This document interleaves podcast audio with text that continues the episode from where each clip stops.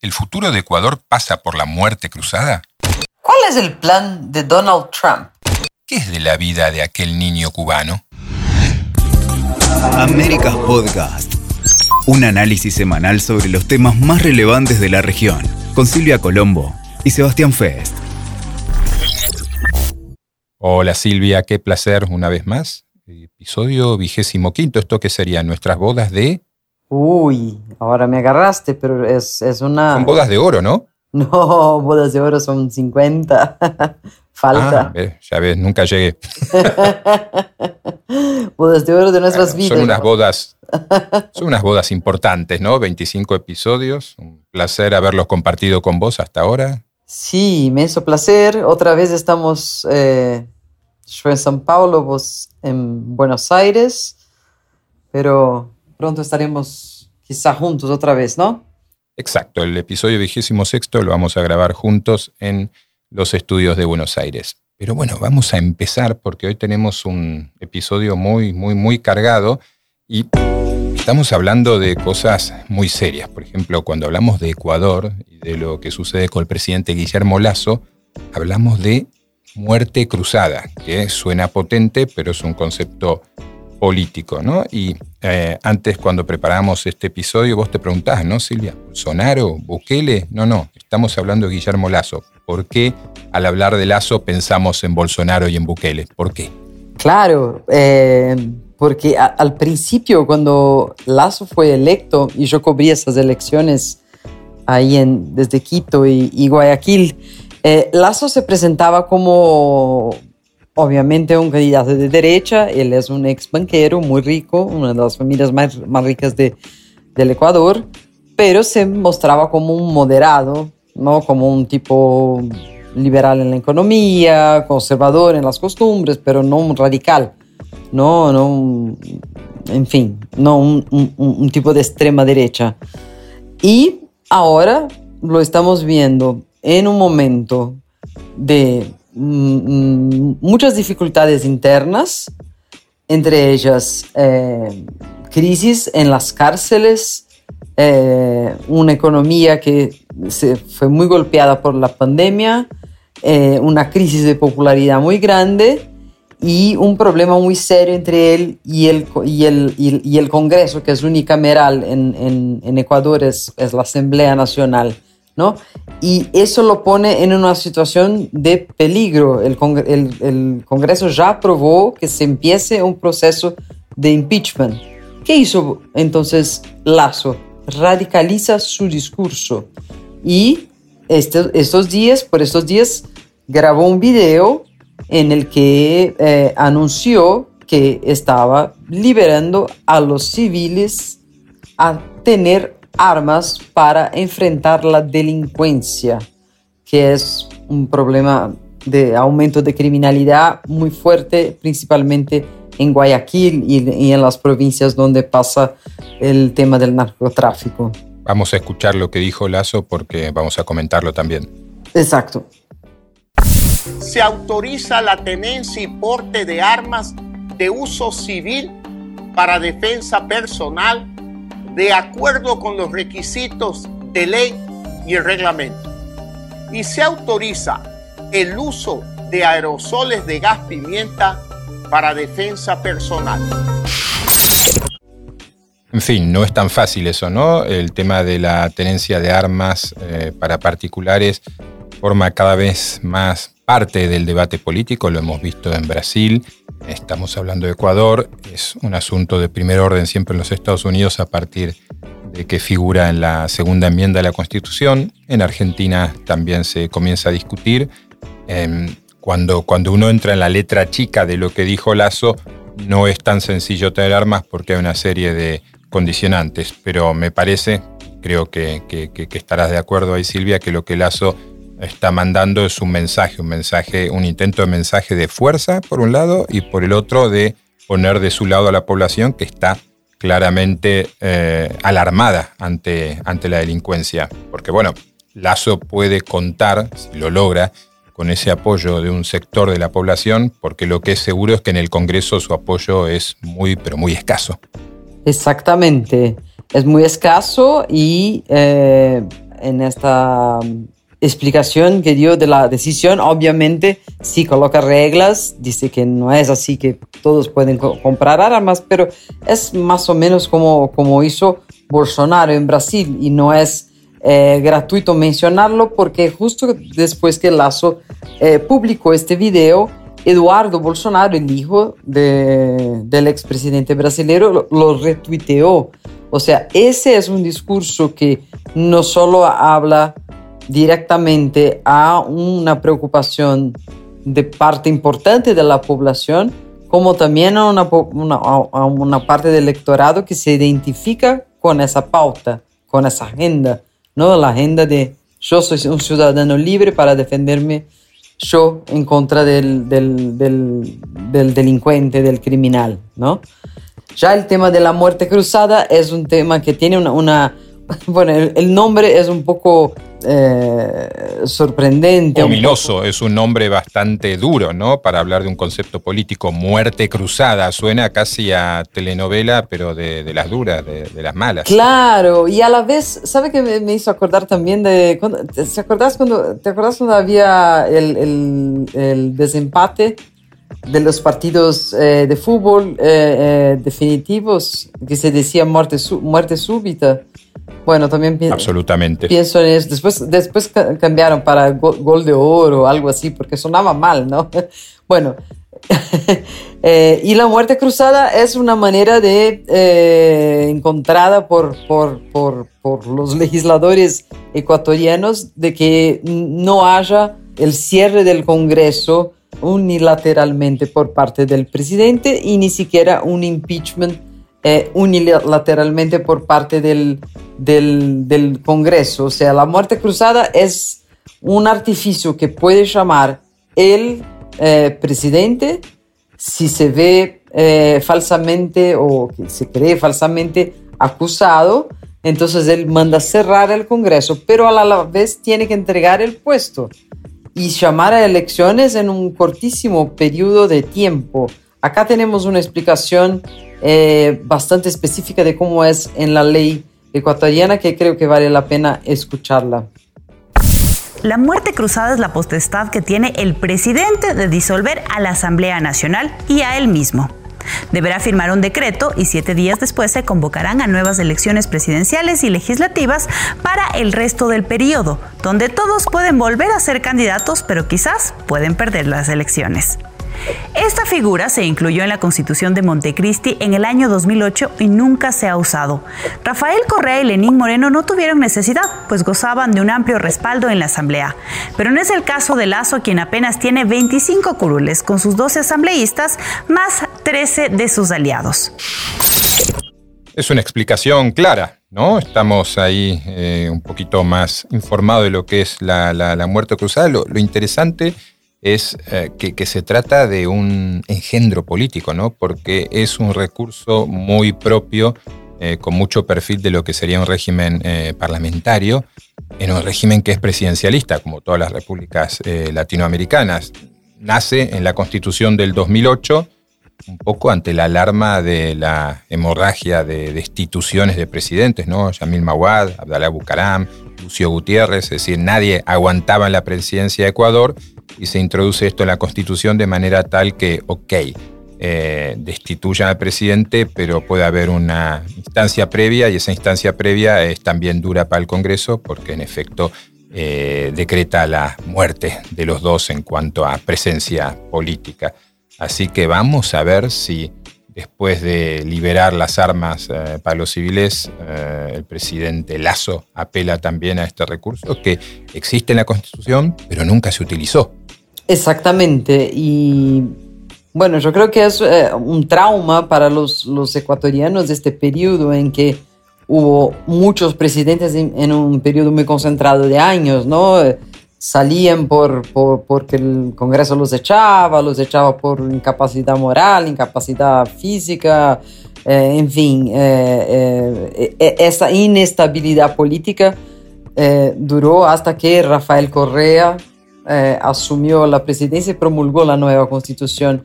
¿no? Entonces yo creo que la idea de la muerte cruzada también responde a, a un trauma ecuatoriano de, de, de de tener presidentes que duran meses o, muy poco tiempo, ¿no? Sí, es un trauma que también eh, se vive cruzando la frontera en Perú, ¿no? Son dos países eh, vecinos en los que ser presidente es casi garantía de durar muy poco. Pero antes de entrar al próximo tema, tema eh, Silvia, y dije trema porque vamos a hablar de Trump, em, me gustaría que cuentes en un minuto cuál es el papel hoy de Rafael Correa, del expresidente, porque él obviamente no está en Ecuador, pero está influyendo mucho en lo que sucede. Claro, claro. Rafael Correa todavía es una figura muy, muy presente en Ecuador. Eh, primero por la inmensa popularidad que tiene. Durante su gobierno Ecuador eh, eh, creció muchísimo. hubo una inmensa franja de la población que fue incluida en la clase media, un poco como pasó en los primeros años de Lula, de Evo Morales. Pero aparte de eso, Rafael Correa también es muy combativo y, desde que salió del puesto no quiso abandonar la, política de ninguna manera, aún yendo al exilio, eh, primero para, porque se había peleado con su propio eh, sucesor que él había hecho, Lenín Moreno, y después porque fue condenado eh, por corrupción. O sea que él hoy no puede volver a Ecuador sin la posibilidad de ser preso. ¿no? Él tiene una condena por ocho años, creo eh, y, no puede volver a, su país. La única manera de volver sería ya siendo electo. Entonces, en la última elección, él, tuvo la, idea de intentar concurrir a ser vicepresidente, pero sin pisar al país y solo pisando después del electo, porque ahí tendría inmunidad parlamentaria. A él le encantó la fórmula de Cristina Kirchner, pero ahora ya no sé si la quiere implementar. Pero bueno, lo que pasa es que él sí eh, eh, comanda la oposición desde, desde el exilio y el presidente Guillermo Lazo lo ve como un instigador, un, alguien que esté estimulando eh, los levantes en las cárceles. no se sabe si, si eso es verdad o no, pero sí cronológicamente coincide, ¿no? El, problema de Ecuador eh, con, los presos en las cárceles, con los motines, empezaron cuando empezó el gobierno Lazo. Bueno, vamos a seguir hablando de Ecuador sin dudas porque esta historia mm, recién comienza y promete mucho, pero hay otra historia que promete mucho, que está dando mucho, que es la de Stormy Daniels o la de Donald Trump. Y Stormy es una verdadera tormenta para el expresidente de los Estados Unidos, que está en serios problemas con la justicia, aunque eso es algo que, no puede asombrar, porque forma parte del guion una vez que deja el poder, formaba parte del guion una vez que dejara el poder. El Partido Demócrata sabía que Trump podía hacer mucho ruido, podía eh, encrespar las aguas, pero que la justicia finalmente iba a comenzar a actuar y eso era quizás o no, vamos a ver, un efectivo eh, freno para sus ambiciones políticas, para su deseo de regresar a la Casa Blanca en 2025. Lo interesante de Trump es que, así como Al Capone no cayó por sus crímenes, sino por evadir impuestos, Trump, y no estamos diciendo que Trump sea un mafioso o un criminal como Al Capone, pero sí estamos destacando la importancia de él como personalidad, bueno, Trump no tropieza por sus manejos ilegales del gobierno o por haber fogoneado la invasión al Capitolio el 6 de enero de 2021. No, el golpe duro, el golpe más duro para Trump llega por lado una mujer, Stormy Daniels. Eh, Stormy, que podría traducirse como tormentosa, es una actriz porno con la que Trump habría mantenido relaciones sexuales. Y durante la campaña de 2016, aquella elección que le ganó a Hillary Clinton, Trump le pagó 140 mil dólares a Stormy, una propina ¿no? en términos de la fortuna que tiene el expresidente, para que se mantuviera callada. Llegó un momento en el que Stormy decidió que quería hablar, y este dinero además no había sido bien declarado dentro de los gastos de la campaña, y es por eso que Trump está en esta situación tan complicada hoy. Claro, uno puede decir, ¿está preocupado Trump? Sí y no, porque si hay algo en lo que el magnate es experto es en litigios judiciales. Escuchate esto, Silvia. Antes de llegar a la Casa Blanca, de llegar a la Casa Blanca, Trump se había visto involucrado en 3.500 procesos judiciales, eh, pero nunca lo habían acusado de un delito penal. Con Stormy Daniels las cosas están entrando en otra dimensión. Eh, bueno, me imagino que Trump para vos es un personaje de, muchísimas aristas, pero claramente un precursor de muchas cosas que luego se fueron dando en América Latina, ¿no? ¿Cómo, cómo lo ves a Trump y a su influencia en, el resto del continente?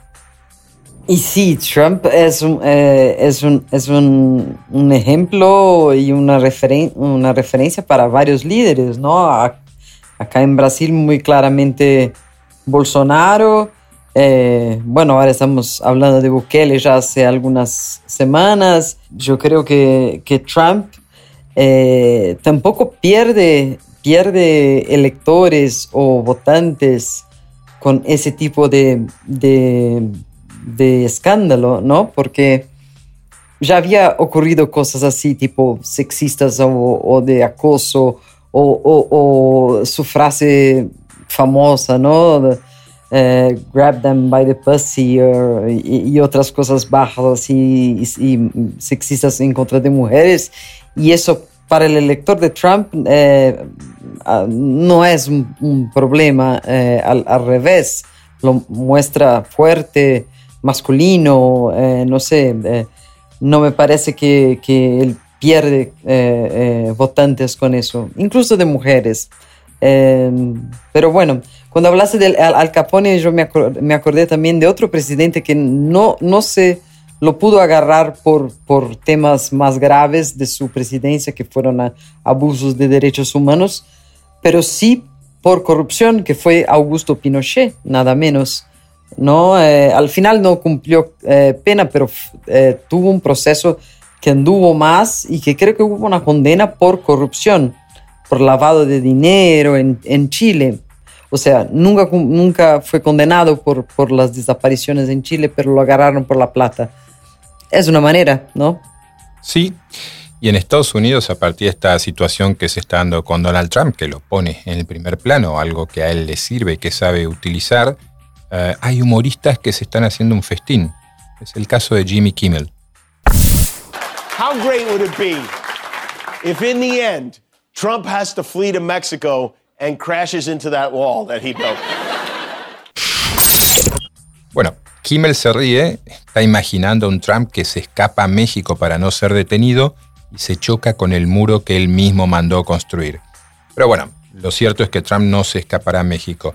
Y la pregunta es qué hará a partir de esta situación ciertamente compleja en la que está. Y los que conocen, los que siguen la política estadounidense, mm, dicen o pronuncian tres palabras obstruir, obstruir y obstruir. Los abogados de Trump son expertos en demorar procesos judiciales y si logran demorarlo tal como se lo plantean, como quieren, se podrían instalar en un escenario ideal, el de un Trump disputando las primarias republicanas eh, en 2024, el año próximo, y amenazado por la justicia, es decir, víctima de los poderes establecidos, víctima del Partido Demócrata, víctima de Joe Biden y apelando al pueblo para regresar a la Casa Blanca. Es decir, una campaña eh, de corte muy populista, que es lo que es esencialmente Trump, más allá de ideologías y de creos económicos y demás. Vamos a ver qué sucede, Silvia, pero está claro que, tal como decíamos antes con Ecuador, en los próximos episodios de Podcast América seguiremos hablando de Estados Unidos, seguiremos hablando de Trump, porque es una historia que no está concluida, ni mucho menos. Quizás, no sé, y eso me lo dirás, la última historia del día sí esté de alguna manera concluida porque tuvo clímax en el año 2000, un momento muy fascinante, casi podría decirse, dentro de lo que era la tragedia y el desgarro de, de, esa historia, pero una historia ciertamente fascinante, atractiva, con todos los ingredientes. Y hoy estamos hablando de un hombre ya establecido, Estamos hablando de quién, Silvia, de Elian González. ¿Y quién era Elian González? ¿Quién es Elian González hoy? Muy bien, Elian González era, era un niño de seis años eh, en el año 99, 99. 2000. Sí, 99, ellos salen, 2000 es cuando se resuelve el caso, porque tardó muchos meses, ¿no? Eh, pero sí, 2000 es cuando de, hecho vuelve a Cuba. Pero Elian González era hijo de papás separados. La, vivía con su mamá. Su mamá tenía una nueva pareja. Eh, vivían en una ciudad pequeña eh, del litoral de, de, Cuba y la mamá con la pareja y un grupo de amigos deciden eh, viajar ilegalmente a Estados Unidos en balsas, como se hacía, como se hace hasta, hoy, ¿no? Eh, bueno, no, el papá no fue comunicado. ellos, el grupo salió en, en, en, esta balsa para intentar llegar a, a la Florida y hubo una tempestad, hubo un, un, incidente. Eh, varios, eh, eh, varios tripulantes de esa balsa murieron, incluso la mamá de Elian. Y los únicos sobrevivientes fueron Elian y una pareja más. el gobierno de Estados Unidos recoge, rescata a Elian y se lo entrega a los parientes de la mamá que vivían en la Florida. Bueno, hasta ahí un caso quizá más de un inmigrante eh, eh, cubano que llega en balsa a la Florida, pero se transformó en un, un tema diplomático entre los dos países. Eso porque eh, en esa época estábamos en, en, un periodo preelectoral, ¿no? Era un poco antes de, las de la elección que eligió a George Bush eh, en contra de Al Gore. desde Cuba, Fidel toma la idea de retornar el niño a Cuba como una cuestión de unidad nacional. Eh, ya había pasado los años más duros del periodo especial, pero todavía había la necesidad, como siempre hubo en Cuba, de exaltar el espíritu patriótico y Elian sirvió de de eh, instrumento perfecto para eso. Entonces todos los días había marchas por Elian, hay que traer a Elian de vuelta. Y del otro lado, los cubanos eh, exiliados en, en, Miami, en la Florida, haciendo de Elian una bandera de lo mal que se vive en Cuba y que el niño debería estar con los familiares de la mamá porque este era el deseo de la mamá. Y bueno, al final una jueza de, de la Florida decide que más allá del tema político, eh, el niño eh, tiene que quedarse con su padre y, y entonces vuelve a Cuba. Y desde entonces Fidel lo trata como un niño dorado de la revolución. Va a todos sus cumpleaños, a sus formaturas, a sus graduaciones, perdón. Está presente en su vida, en su formación y Elian crece como un revolucionario. Eh, como hoy, hoy habla como una persona muy muy creyente en la, en la revolución, ¿no? Y ahora, en esos días hubo elecciones, las la gente pregunta, ¿hay elecciones en Cuba? Bueno, sí hay, la gente elige entre votar a la lista del gobierno o no, ¿no? Y con eso Elian es diputado y dijo esas palabras después de eh, haber sido electo. Hay muchos motivos también que, que hoy le dan al cubano para no votar y es un voto de castigo, porque de eso nos ha hablado nuestro presidente. Desde hace muchos años, eh, en los años 1960, una política muy bien trazada que definía el en Mallory, que el objetivo de todas estas medidas era cumplir con la decadencia del pueblo, ponerlo en penumbra, ponerlo en una situación difícil y que de eso ocupara el Estado. Y eso es lo que estamos viendo hoy. Es muy impresionante escucharlo a Elian hablar porque lo que recordamos es aquel niño de seis años. Yo tuve la oportunidad de estar en Miami y de cubrir eh, unos días aquellos hechos porque era, bueno, él estaba viviendo en una casa con sus parientes y estaba todo Miami y buena parte de Estados Unidos y obviamente toda Cuba y buena parte de América Latina pendientes del destino de un niño de seis años, ¿no? Se había convertido en objeto de una disputa política de alto voltaje y la imagen que uno tiene eh, de Lian González en la mente es la de aquel niño asustado que mira a un policía eh, con un casco y con una metralleta, con un fusil, o sea, una imagen tremenda donde el fusil está cerca de la cara del niño y el niño está lógicamente horrorizado. Entonces, escuchar hoy a Lian González, diputado a la Asamblea Nacional Cubana, no deja de impresionar. Por un lado, porque eh, los que vivimos aquello, tenemos en la mente al niño, vemos que creció, que ya no es niño, como es lógico, porque han pasado 23, 24 años, Eh, pero por otro lado, aquello que marcabas vos, Silvia, que es la convicción con la que habla de, los méritos y las ventajas de la, de la revolución cubana. Méritos y ventajas que de los que parecen los cubanos, los mismos cubanos, no estar del todo convencidos porque en estas elecciones, recordemos que son elecciones en Cuba básicamente con partido único, por lo tanto, cuando hablamos de elecciones tenemos que ponerle varias comillas por no decir que deberíamos usar otra palabra. Ah, bueno, hubo una abstención del 30%. Eso no es habitual, eso es mucho. ¿Y eso qué quiere decir, Silvia? ¿Qué quiere decir una abstención del 30% en las elecciones de partido único en Cuba?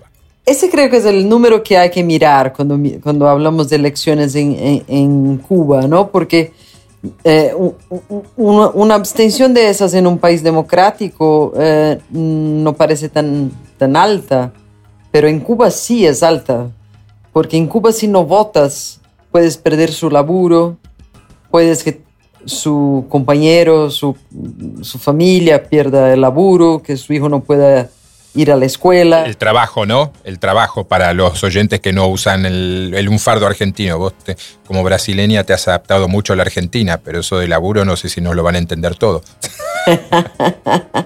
Ay, qué malo sos. Qué malo eres. Me encanta, me encanta que hables ser argentino, pero bueno, laburo es una palabrita. Qué malo eres. como, como dicen en Brasil, eh, pega, ¿no? Sería. No, pega, pega, pega se dice en Chile. El trabajo. En Chile, tenés razón. ¿Trabajo? No, no, tiene nada coloquial así para. No, trabajo, trabajo. Eh, trabajo, eh, eh. Bueno, pero. Me encanta, me encanta que hables de laburo, por eso lo decías. Bueno, yo soy porteña de corazón, ya lo sabes. Pero bueno, eh, eso solo para decir que no votar en Cuba es un gesto muy fuerte. Y Elian, ahí en este comentario, no, no escapa de esta, de, esta, de esta cuestión y dice, sí, hubo un voto castigo y hay que mudar cosas, hay que cambiar cosas. Y hay mucha gente en Cuba que dice, bueno, Elian, por ahí es él parte de la renovación, de la generación que puede renovar eh, eh, eh, la clase política cubana, ¿no? Y ahora en abril, aún este mes, Díaz Canel se renovaría o no como líder cubano. Obviamente no va a ser el Lian, probablemente se va a renovar eh, Díaz Canel, pero la, el tiempo pasa, ¿no? Y un día será otra persona y yo veo a Elian hablando y lo veo como un chico muy ambicioso dentro de lo que es la revolución, entre comillas. Sí, lo escuchaba hablar y me da la impresión de que todavía está un poco crudo, podríamos decir, y que tiene bastante que aprender en términos de argumentación, ¿no? Porque le fallaba un poco la argumentación, en parte porque no hay muchas explicaciones para dar acerca de lo que sucede en Cuba, ¿no? No tiene muchas soluciones para ofrecer, pero es cierto, y es muy interesante lo que planteas, que un Elian González es un nombre resonante, es un nombre patriótico y de patria se vive en Cuba desde hace mucho tiempo. Así que veremos qué pasa, veremos si el episodio 358 de Podcast Américas estamos hablando de Leán González como nuevo presidente ¿eh? del Consejo de Ministros de Cuba. Pero bueno, Silvia, vamos llegando al final de este vigésimo quinto episodio. No queremos dejar de decirle a la gente que nos puede encontrar en las redes sociales, en arroba podcastaméricas, tanto en Twitter como en Instagram, que nos encanta no solo que nos escuchen, sino que nos gusta mucho que comenten lo que decimos a favor, en contra, con crítica constructiva, incluso destructiva, pero en todo caso nos importa mucho que eh, haya del otro lado una, reacción a este programa que hacemos con eh, mucho entusiasmo y muchas ganas cada semana. Exactamente. Seguiremos laburando y, o trabajando para ustedes. Un placer, Sebas. un placer.